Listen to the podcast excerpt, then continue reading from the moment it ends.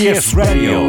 905-954発信型ニュースプロジェクト。セッション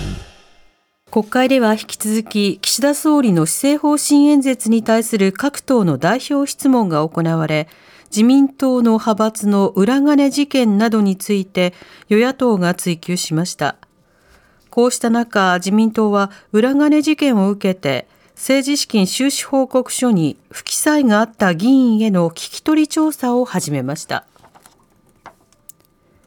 山梨県甲府市で2021年夫婦が殺害され自宅が放火された事件の裁判で甲府地裁で死刑を言い渡された事件当時19歳の被告が今日までに東京高裁への控訴を取り下げこれにより死刑が確定しました。改正少年法に基づき実名公表が可能となった特定少年への死刑判決が確定した初めてのケースとなります。政府は今日能登半島地震の被災者に対する税制面での特別措置を閣議決定しました。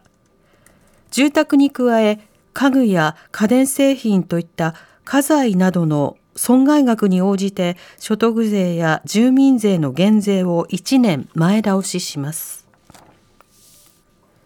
1974年から75年の連続企業爆破事件で指名手配された過激派東アジア反日武装戦線のメンバーである桐島聡容疑者を名乗った男の自宅に今日警視庁公安部が爆発物取締罰則違反容疑で家宅捜索に入りました。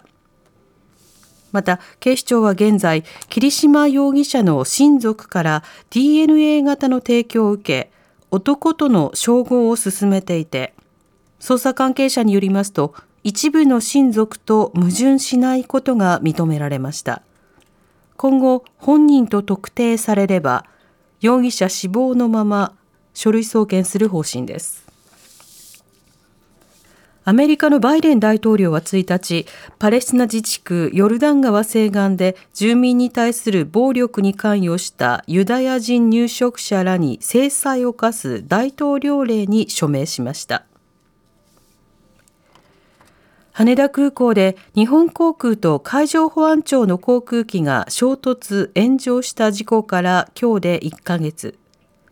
斉藤哲夫国土交通大臣は今日の記者会見で再発防止の徹底を強調しました。